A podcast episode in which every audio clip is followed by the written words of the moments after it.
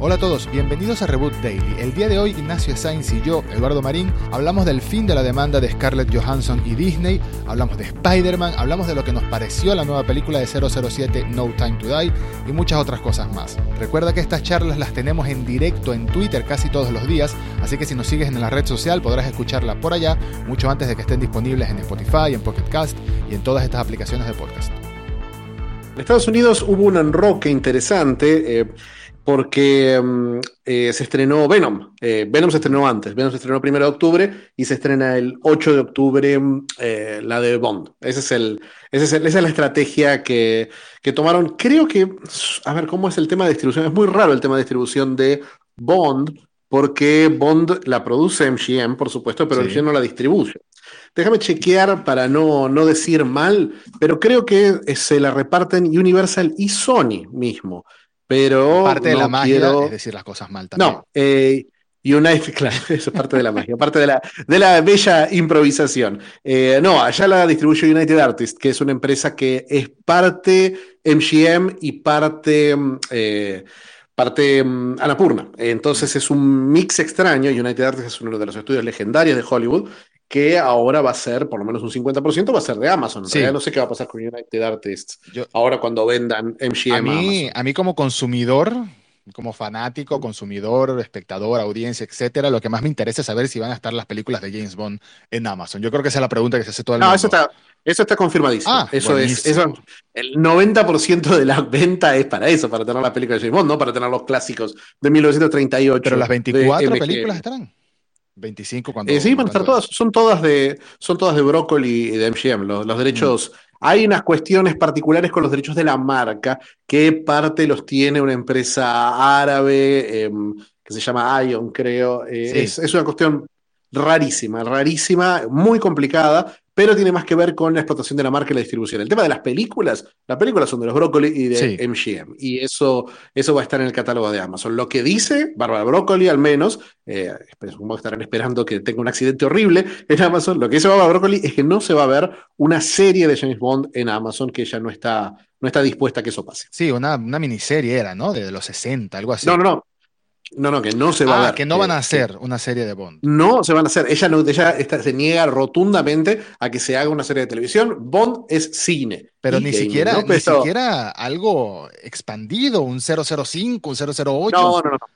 No, no, no, no. Eh, las ideas de universo, toda esta cuestión, no. Bárbara Broccoli es una tradicionalista y ella siente que es importante que Bond continúe siendo un evento. Y realmente lo ves eso, lo ves en la expectativa que se generó con esta película, la expectativa que se genera con el nuevo Bond. Eh, fue el estreno más grande eh, de la historia de Inglaterra, el estreno más grande en cantidad de salas y en su primer día hizo 7 millones de dólares en 700 salas de Inglaterra. Es una locura hacer eso en un día. La vieron 30.000 personas. Está, está a punto de convertirse en el verdadero primer gran fenómeno de la pandemia. Hemos tenido algunos éxitos. Eh, Shang-Chi ha sido una sorpresa. Em, Godzilla vs. Kong ha tenido buenos resultados. Y eh, Rápido y Furioso 9, aunque estuvo muy por debajo del anterior, por supuesto, por el tema de la pandemia, eh, se defendió más o menos. Tuvimos un par de éxitos reales en China, con Detective Chinatown 3 y la comedia High Mom, que son las dos películas más vistas del año hasta ahora en todo el mundo, solamente por sus resultados en Asia. Y justamente de Venom te quería comentar que ya salieron los estimados de, de los números de ayer, del estreno de ayer o de anoche, ah, y 11,6 millones de dólares es el pronóstico del box office doméstico, que es Eso, bastante. Si no me equivoco, el único que superó eso fue, fue Shang-Chi, ¿no? sí el efecto Shang-Chi continúa, definitivamente el efecto Shang-Chi continúa. De Shang-Chi también se supo hoy que domésticamente ya superaron los 200 millones de dólares. Cuando digo domésticamente, obviamente me refiero a Estados Unidos y creo que toman en cuenta Canadá también para este domestically, sí. Eh, que es un número muy importante, por más que la mayoría del dinero venga de afuera, en muchos de los casos de las películas, de Asia específicamente, em, el, el, número doméstico siempre importa mucho a nivel de negocio, ¿no? Y a nivel de futuro de una franquicia, qué sé yo si el número, si el efecto Shang-Chi se mantiene y Venom logra hacer al menos una parte de los enormes 800 y tantos millones de dólares que hizo la primera parte, la primera película, podríamos estar hablando de que esa tercera película de la que Tom Hardy habla que tiene ganas de hacer, eh, se puede hacer realidad, lo cual estaría bien. No, yo creo que eso ya estaba garantizado. ¿eh? Creo que todo el universo cinematográfico lo empezaron a construir alrededor de Venom y creo que con toda la previa, también con los retrasos que tuvo, porque la película está terminada desde 2019, creo que, creo que quedó claro que el impacto cultural del personaje y de la película fue mucho más alto de lo que se, prevía por la inversión, porque fue una película muchísimo más barata que cualquiera de las Spider-Man o cualquiera de las películas recientes de, de género de superhéroes, y por, por las críticas que fueron absolutamente atroces ¿no? De la primera Venom. Para mí, una, hazaña, una hazaña que no sé si era necesaria. Creo que en 2016 y 2018 hubo mucha resistencia al género de superhéroes en general. Hubo críticas, eh, críticas bastante negativas a, qué sé yo, películas como, películas por ahí no tan buenas, ¿no? Como Ant-Man o Ant-Man 2 o Guardianes de la Galaxia 2, estas películas que se estrenaron en esos años y por supuesto la Liga de la Justicia, Batman v Superman.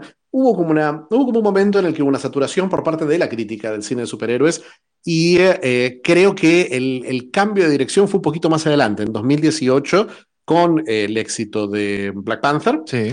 Y con el éxito de Black Panther, no solamente en el sentido de que fuera un éxito comercial la película, sino que decir, ah, pará, esta es la primera vez que cualquier película con un elenco principalmente formado por afroamericanos logra tener este tipo de repercusión en el mercado local e internacional. La película sigue siendo hasta hoy la película más vista de la historia del continente africano. Imagínate. Entonces, me parece, me parece que sí hubo, hubo una cosa de decir, bueno, por ahí no es tan terrible el impacto cultural de los superhéroes, por ahí no están anulando a otro cine. Eh, creo que unas, unas declaraciones de Stellan Skarsgård hace poquito ah, que estuvieron muy buenas esas declaraciones. No, no estoy completamente de acuerdo, pero sí son, me parecen muy interesantes lo que dice.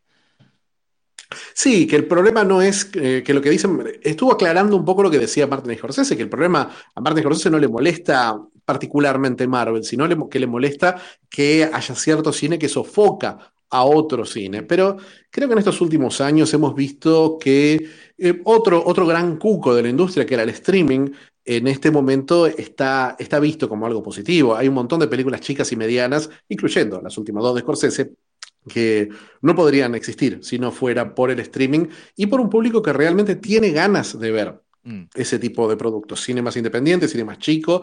Eh, me gustó muchísimo lo que vi, el tráiler de Culpable. Tengo muchas ganas de ver esta noche Culpable, la película de Jake Gyllenhaal, que es un thriller, no es una película independiente, es un thriller comercial, pero es como un poquito más experimental y un poquito más te llama la atención porque me parece como la película de Halle Berry, pero un, remake de la película de Halle Berry atendiendo el teléfono. No, no, pero pero por favor, tenemos a Nick Pisolato en el guion, el guionista de, la primera temporada, por lo menos de la buena temporada de, de, todas las temporadas de True Detective, pero recordémoslo por la primera. Tenemos a Tuan Fuqua, que para mí es un excelente, excelente director de acción, mm. y Gyllenhaal, que es, yo le quiero mucho a Halle Berry, pero eh, Halle Berry no sé si te sostiene una película sola, ¿cómo te lo puede sostener eh, Gyllenhaal, que es un actor que yo lo vería, qué sé yo, leer la guía telefónica eh, durante una hora y media, no, no me no, me asusta. Pero justo hablabas del efecto Shang-Chi, que me parece que lo podemos llevar en la dirección del gran tema del día, ¿no? Sí, por supuesto. Pero antes quería comentar que, bueno, Stellan Skarsgård, que no lo sepa, es este actor sueco que, bueno, salió en Chernobyl, sale en Duna,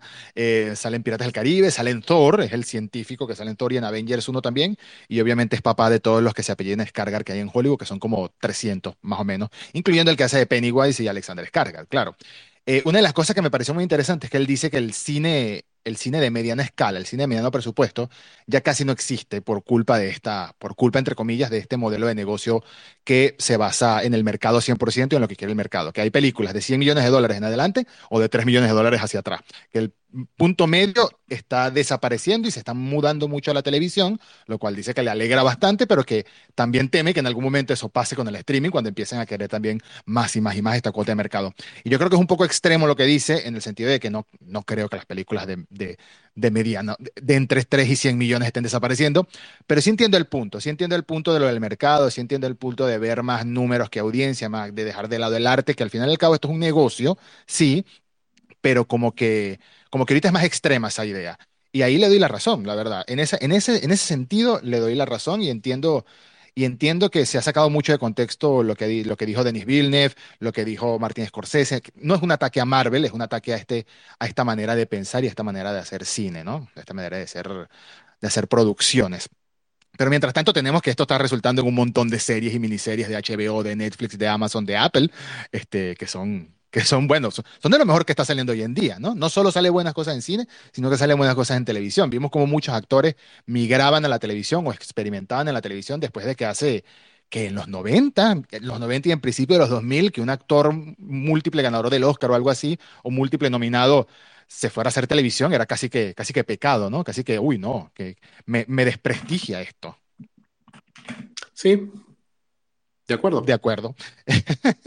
eh, Scarlett, hablemos de Scarlett. Hablemos de Scarlett y de lo que pasó con Scarlett. Scarlett, que pobrecita, no tenía dinero para hacer el mercado, estaba en un problema con una demanda con Disney que no tenía para, para su manutención y estaba esperando unos, unos pesitos más, unos dineritos más de parte de Disney por lo que le prometieron con Black Widow. No, no, no estoy minimizando la demanda, eso es un chiste. Me, No me daba esa sensación, me daba la sensación de que no estaba a minimizando la demanda. la demanda Eh, y es un lo que- comentario, no, no, pero es un comentario que lo vi mucho. Me parece interesante Sí. volver a eso porque es un comentario que lo vi mucho, lo vi mucho, especialmente hoy que posteé una nota. So- Lo yo no te entiendo, te entiendo. So- yo- so- no, no- no te preocupes, no te estoy cancelando, Edu. Eh, eh, pero sí me parece que es un comentario que vi seriamente comentado, eh, repetido más de una vez, porque Totalmente. Sí, sí está esa sensación, esa, el, el otro día hablábamos de los, del fandom como esta especie de cortina de humo, como esta, este escudo que protege de alguna manera a los grandes estudios y que, y que busca, y que el mismo fandom busca decir, bueno, no, en realidad esto es una pelea de millonarios. Y es verdad, es una, es, una, es una millonaria que se había llevado 57 millones de dólares por Avengers Endgame, pero es un- también una persona que firmó un contrato con una empresa que vale 300 mil millones de dólares. Y no estamos hablando de que es una empresa que tiene 300 mil millones de dólares en el banco o que la planta entera gana 300 mil millones de dólares, sino que un grupo reducido de accionistas, porque el grupo de Disney de accionistas es un grupo cerrado, Sí. eh, no es que podamos comprar mañana acciones de Disney tranquilamente porque sería complicado, no es que están, no es que está ahí en el mercado listas para comprar, pero eh, en este momento el grupo de accionistas tiene ese poder, tiene esos 300 mil millones de dólares. Entonces, que Scarlett pida 40 millones de dólares más, que es lo que lo que respondía por, por Black Widow, no me parece que esté absolutamente nada mal. Claro, sí, sí, totalmente, pero lo que me... El número, el número se, se maneja es esos 40 millones extra, ¿no? Pero no es oficial. Pero lo que me parece interesante es que, no sé, yo como que esperaba mucho de esta demanda, aunque era ilusamente. Yo, yo sabía que esta demanda no iba a llegar a un veredicto con un juez dándole un martillazo a la mesa, ¿no? No iba a pasar. Pero al mismo tiempo era interesante si pasaba porque marcaba un precedente, que me imagino que justamente es lo que Disney no, no quiere, ¿no? Eh, por supuesto, me parece que Disney, eh, hablamos del efecto Shang-Chi y el efecto Shang-Chi es ese, que la, la película Shang-Chi se estrenó un poquito después. eh, em, Black Widow se estrenó el 9 y 10 de julio, 9 de, ju- no, 9 de julio, 9 de julio se estrenó Black Widow, Shang-Chi se estrenó el 3 de septiembre y Shang-Chi demostró con una película con eh, actores completamente desconocidos, con un héroe nuevo que no se había presentado en ninguna otra película para hasta ese punto, eh, recaudó más que Black Widow en Estados Unidos y está a punto de superarla en el plano internacional. Mm. Entonces, eh, me parece que demostró, me parece que la, la evidencia contra Disney era muy grande, el impacto en imagen era muy grande, eh, se hizo, se hizo muy público, se, se filtró por una cantidad eh, de fuentes que generalmente no se filtran estas cosas, Sí. que por ejemplo Kevin Feige estaba, no estaba contento, algunos actores dieron declaraciones públicas, Elizabeth Olsen principalmente dijo que estaba del lado de, de Scarlett y, y realmente sí se complica sostener esa situación. La gente del colectivo Time's Up se, se expresó en contra, el gremio de actores, Mm. eh, me parece que era, eh, fue un impacto muy grande para la imagen de Disney y particularmente de Bob Chapek, que es un nuevo CEO que está teniendo muy buenos resultados comerciales, que mantuvo la empresa a flote, no solamente mantuvo la empresa a flote, sino que eh, después de dos años en los que tuvieron los parques, que son el gran ingreso de Disney, los parques de atracciones, los tuvieron cerrados o semicerrados, durante esos dos años, Chapek logró eh, subir el precio de las acciones un 30%, Sí. parece irreal. Bob Pero- que pero- si no me equivoco, sí. corrígeme si me equivoco, viene de, viene de dirigir los parques, ¿no? Pasó de CEO, Viene, eh, antes era de la división de parques de Disney, ¿no?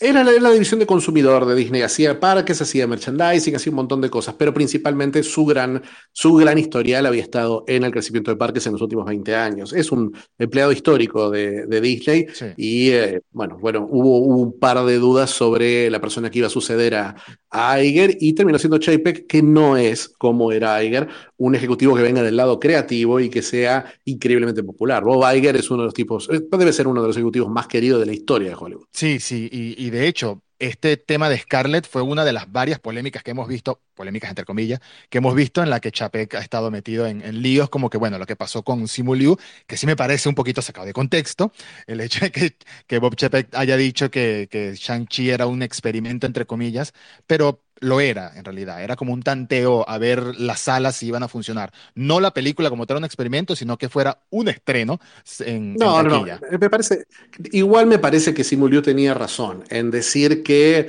eh, si esta película, eh, eh, ya en un sentido comercial, si esta película vos estás diciendo que es una, una experiencia, un, un homenaje a una cultura al nivel de, de una Black Panther, vos decís que es una fiesta, que es una celebración, Sí. y, y vos empezás- y, y la, la reducís a un experimento, a una especie de ficha que está jugando en un juego comercial. Yo no creo que Simu Liu haya acusado de racista No, a no, no Bob hizo. cuando dijo eso, porque no estaba hablando del elenco, sabía perfectamente Simu Liu de qué estaba hablando. Lo que estaba, lo que le causó rechazo a Liu fue la idea de que se experimente con esta película, que era para él lo más importante de su vida. Y para Marvel era nomás, a ver, era, era a ver, a ver qué pasa si la ponemos en esta columnita del Excel y no en esta otra.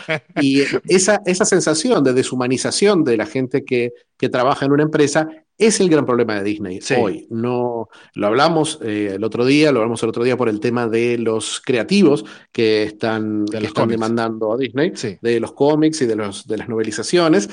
Y eh, se ve, se ve bastante claro en, en el tema de los actores. Y el tema de los actores es como una barrera que no se puede pasar, porque los actores, como vemos en el universo Marvel, no son los actores de una película y después uno se olvida o a ver si viene la secuela, sino que es toda una familia, una, un universo de personajes, todos pueden aparecer, desaparecer, entrar, salir, ya no se pueden hacer cosas como las que hacía Marvel, las cosas tan Disney que hacía Marvel al principio, como, qué sé yo, como tener una disputa con, con un actor y echarlo, una disputa comercial, y echarlo y reemplazarlo por otro, como pasó con el actor que hacía, el actor original que hacía de War Machine. Ah, claro, sí, se me olvidó el nombre. El de, el de la serie esta, también se me olvidó el nombre de la serie. Sí, antes de que llegara Don. Cheadle. Empire, Empire, sí. Sí. Estaba pensando en Boardwalk Empire, claro, por eso.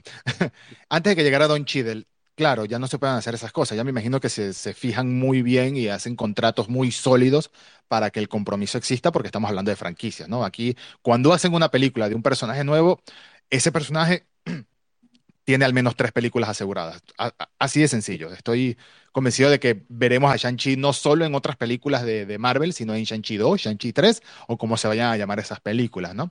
Sin, sin, sin duda, bueno, el tema de Scarlett se solucionó. El tema de, de la demanda con los creativos de cómics todavía no se ha solucionado, que sepamos, pero eso también va a quedar tras cámaras, o sea, no va a llegar Sí, a ningún y el tipo de tema, el tema de Scarlett, el tema de Scarlett, más allá de solucionarse, se ha solucionado de una manera, al parecer, muy positiva para las dos partes, porque han publicado comentarios eh, en, en prensa bastante, bastante positivos. Es más, dicen que van a volver a trabajar juntos Sí. ahora en una adaptación de La Torre del Terror, uno de los, de los paseos de Disneylandia. Sí, que, que se- ahora, ahora Disney está empeñada en hacer películas de sus paseos, como hizo con Jungle Cruise, y creo que hay una de la mansión del, de- del terror o algo así, ¿no? Exacto, Haunted Mansion, Haunted creo que con Murphy, con alguien así, y, eh, y por supuesto Los Piratas del Caribe, la más exitosa de todas, No, que ya viene una nueva parte. Por supuesto. ¿Estará Johnny Depp? No creo, ¿verdad? Eh, yo apostaría, apostaría absolutamente todo lo que tengo, porque no va a estar. Pero ya en la anterior no había estado Johnny Depp, ¿no? ¿Cómo? Ya en la anterior, no, sí, en la anterior sí había estado. Sí, en la anterior estuvo. Esta sería la primera sin él. Lo que cambiaron fueron los Claro. protagonistas después de que salió eh, Knightley. Keira Knightley. Exacto. Y, Orlando Bloom, si mal no recuerdo. Nunca, nunca le he puesto tanto empeño a verme las películas de, de Piratas del Caribe. He visto una o dos sueltas y ya. Em, pues sí, ese básicamente es el tema, el tema del día en, en materia de, de cine y series. Así de sencillo. Anoche cerró la tarde acá, por acá, cerró la tarde con la noticia de Scarlett. Pero hoy también te quería comentar a ver si habías leído las declaraciones de, de- los comentarios más que declaraciones, de Sam Raimi acerca de, de su deseo o sus problemas acerca de la idea de, de dirigir otra película de superhéroes, en este caso Doctor Strange 2, ¿no? Doctor Strange, el multiverso de la locura. Dijo Raimi que quedó tan mal después de lo de Spider-Man 3 que dudó en, en dirigir Doctor Strange 2, aunque al mismo tiempo dijo, mira, ¿sabes qué? Si todavía puedo hacerlo, me pregunto a mí mismo si todavía puedo hacerlo, dirigir una película de superhéroe, con lo exigente, la presión que tienen este tipo de películas, y dijo, bueno, esa es razón suficiente para hacerlo. Obviamente el cheque también acompaña, pero me parece, lo más interesante de todo este comentario para mí es cómo está al tanto, porque uno, uno no, uno cree que el ruido de Internet a veces no llega a los oídos que están dirigidos, ¿no? Uno cree que, que, no sé, si criticas a un actor le haces, le, hay campañas de acoso y campañas de bullying. No digo que Sam Raimi haya sufrido esto, o quizás sí, no lo sé. Sobre todo porque la película de Spider-Man 3 desde hace muchos años, ¿no? No estamos hoy en día en la época de Twitter, Reddit, 4chan, etcétera, etcétera, etcétera. No, creo que se refiere a otra cosa, eh, Raimi. Se refiere a que él estaba preparando una cuarta eh, Spider-Man que Bueno, estuvo claro. a punto de rodarse con un guion, con un villano que era eh, Vulture y era ser John Malkovich, creo. Eh, la película estaba lista, estaba lista para empezar a filmar Sí, el guion estaba y, eh, y decidió Sony, Columbia en ese momento, eh, decidió echarse atrás eh, por la reacción a Spider-Man 3. Eh, me parece que, que eso fue, me parece que fue una cuestión más corporativa que la reacción en sí de la gente. eh, la decisión y la, la- la- la sensación de haber perdido un año de su vida, porque no me acuerdo si fue ese el momento exacto, pero sí me acuerdo que la pasó muy mal y después volvió a filmar proyectos muy, muy chiquitos, eh, como ah, este, esta, Drag Me to Hell, eh, Ujú. filmó en ese momento. Sí. A mí me gustó Drag Me to Hell, por cierto. Pero, A mí me gustó mucho. ¿sí? Sí, em, pero claro, pero lo que dice es que Internet estuvo on fire y a la gente no le gustaba esta película y me lo hicieron saber constantemente. Entonces, mi punto era que aquí no puede, aquí no es una campaña de acoso como la que hubo, por supuesto, con casos extremos recientes como Daisy Riley, Kelly Marie Tran, son los primeros dos nombres que me llegan a la mente y con buenos motivos, sino que em, le, perjudicaron al proyecto y le, hicieron dudar el proyecto de Spider-Man 4 y le hicieron dudar acerca de, bueno, si, si quería soportar de nuevo la presión de lo que es hacer esta película. Porque hoy en día, más que nunca, diría yo, una película como es una secuela del Doctor Strange que está conectada a millones de cosas en el universo de Marvel, porque está conectada a todo, a todo y hasta, el hasta en otros universos posiblemente por lo del multiverso. Eh, Mm. es una presión muy grande a mi parecer, y aunque no sea el guionista de la película, sí tiene mucho, sí tiene mucho sobre sus hombros.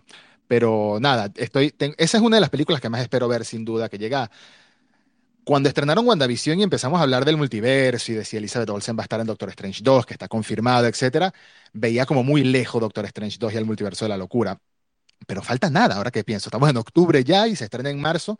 Falta nada para ver, para ver esta peli. Tengo muchísima curiosidad, tanto con esta como con Eternals, de ver, de ver qué diablos va a pasar. Porque Spider-Man eh, Far From Home o No Way Home, perdón, por más que sea, las expectativas están tan altas que siento que mucha gente va a salir defraudada de ahí. Y no, y no va a ser culpa de la empresa, va a ser culpa de rumores y rumores y rumores que han sonado Yo creo que sí, yo creo que, creo que, mira, creo que yo disfruté tanto Shang-Chi porque, porque es la película más desconectada del universo Marvel, Hace mientras que con Venom, eh, claro, y con Venom, con Venom siento que hay mucha charla de las escenas postcréditos, más charla de las escenas postcréditos que de la película en sí. Y, y yo entiendo que todas estas películas sean una especie de, te- tengan un hilo conductor que es el universo Marvel y sean todas una macro historia, pero, pero sí, sí, por lo menos yo las disfruto más cuando hay algo de historia en el medio, que hasta ahora ha pasado con todas las más interesantes de, de Marvel, con, qué sé yo, con Thor Ragnarok, por ejemplo, o con, o con la misma primera Guardianes de la Galaxia, que era la que estaba absolutamente desconectada del resto del, Sí. del universo Marvel. Entonces, no, no sé hasta, no sé hasta qué punto, creo que, a ver, eh, para mí, a mí me gusta mucho Homecoming, no me gusta nada Far From Home. Igual, Eh, pienso igual. es- me parecen, me parecen opuestas completamente a las películas en lo que quieren contar, eh, pero no me parece que el problema haya sido la conexión al, al multiverso. Al revés, me parece que Homecoming estaba más conectada al universo Marvel que, que lo que estaba Far From Home, y aún así eh, era, se sentía una historia completa, una película completa. Yo tengo la confianza de que, de que más allá del- de las vueltitas del multiverso haya, haya algo para contar en esta tercera Spider-Man. ¿Sabes qué problema tengo yo con este Spider-Man? Mi problema con este Spider-Man no es Tom Holland. Tom Holland me parece que es un buen actor y en esta película que hizo ay, recientemente con Bill Skarsgård de. Netflix, ¿cómo se llama? Eh, ah, eh, el diablo todo el tiempo. Ajá, The Devil All the Time. Es el diablo todo el tiempo. Me encantó cómo actúa, demostró mucho talento. Mi problema con este Spider-Man es que no le sueltan la mano. Que este empeño de que tiene que tener un tutor, tiene que tener un mentor, tiene que tener una admiración, la presencia de Iron Man le, pesó mucho en la primera parte, en la primera Spider-Man, la presencia de Iron Man, aunque no estaba en la segunda película, aún así estaba esa sombra ahí, y ahora, ah, que el Doctor Strange va a ser su nuevo mentor, pero ¿hasta cuándo vas a tener mentor? El chico tiene 35 años, 15 años de carrera como Avenger, o sea, ¿hasta cuándo? Ya ya está bueno que le den más, o sea, me gustaría que le dieran más independencia y más protagonismo a él como su propio personaje y no siempre estar teniendo que estar acompañado de otro, ¿no? De otro, de alguien más grande que él. Pero bueno, esperemos a ver. Me parece que es el género, me parece que con todo, con todo, con todo Marvel, nosotros tenemos una mezcla de géneros, ¿no? Cada, película es una película de superhéroes, pero en realidad es otro género. ¿Qué sé yo? Capitán América y El Soldado del Invierno es una película de espías con superhéroes. Lo mismo puedes decir de Black Widow. Eh, Ant-Man es una comedia con elementos, una, heist movie con elementos de, superhéroes. Y tenés ese combo que funciona dentro de todo con, con Marvel. Eh, y me parece que el género que, al que apunta directamente, con su estética, con su ritmo, con sus relaciones entre los personajes, eh, Spider-Man es el Coming of Age. Es una película de John Hughes con superhéroes. Y el Coming of Age necesita esas relaciones de mentor. ¿Pero hasta cuándo? Eh, y no sé, pero el chico tiene, tenía 16 años en la primera. O sea, ahora tendrá 18 en la historia. Eh, no pasó mucho tiempo, no pasa nada de tiempo entre Far From Home y, No Way Home. Claro, sobre todo porque Spider-Man, los cinco años del chasquido, estuvo desaparecido, así que técnicamente no envejeció en esos cinco años tampoco. Claro, claro, es como si uno estuviera, qué sé yo, viendo eh, The OC y dijera, bueno, ¿cuándo se van de su casa y se ponen un negocio? no, no, es así, no, se van a ir de la temporada 3 de la pero Muy buena. Claro, porque, porque es, es, el género, la historia necesita eh, figura de mentores porque es el gran, el gran dilema, el gran drama de Spider-Man, que es que no tiene a su figura paterna, que es su tío Ben. Claro. En, las otras, vos fíjate que en todas las otras Spider-Man, sí tiene, en las Spider-Man de, de Raimi, también tiene esa, esa idea de relaciones paternales. Generalmente con supervillanos es el problema, que empiezan como sus amigos o como las figuras que admira y después terminan traicionándolo. Eh, qué mejor que Willem Dafoe y ese duende verde. El mejor ejemplo. Y claro, Willem Dafoe y, y, Alfred Molina. Alfred Molina, que es un personaje hermoso, un personaje súper querible, un mentor fantástico en la primera hora de película y después, bueno, pasan cosas. pero, pero, por eso, me parece que, me parece que es, es parte de la narrativa de Spider-Man. Y dentro de todo, mientras la manejen bien, en Homecoming era increíble. Obviamente tenías a Robert Downey Jr., así que cómo no iba a ser increíble. Mm. Y eh, en la segunda, eh, qué sé yo, ni Nick Fury ni Happy lograron cumplir bien ese rol. Y, y um, Jake Gyllenhaal, con todo lo fantástico que es, no pudo sostener ese, ese personaje de misterio, que era era una construcción muy endeble, que es lo mismo que no, no pasaba ayer con, con Sin Tiempo para Morir. Creo que no es spoiler decir que, lo más flojito es el villano. Exacto, sí, justamente, lo más flojito de Sin Tiempo para Morir es el villano, pero la película como tal me gustó. No sé si, si antes de, despedirnos eh, comentamos un poquito qué nos pareció la película sin spoiler, ¿qué te parece? Si estás de acuerdo, entonces. A mí me gustó mucho, eh, me gustó mucho eh, Sin Tiempo para Morir. Eh, me, gustó especialmente porque, bueno, siempre tenemos esta charla con, con Edu. Yo, yo soy, Edu es una persona mucho más de lo narrativo, de, la historia, de, los, de, lo que cuenta una película. Yo soy mucho más de lo visual. Y en el caso de Sin Tiempo para Morir, me parece que el trabajo de dirección de Kariyoshi Fukunaga es fabuloso. Las secuencias de acción están muy por encima de lo que hacía Sam Mendes y para mí a la altura del mejor, de los mejores Bond. Eh, no, las secuencias de acción en sí son, son brillantes. Hay un plano secuencia cerca del final de la película que dura como 10 minutos y es una belleza absoluta.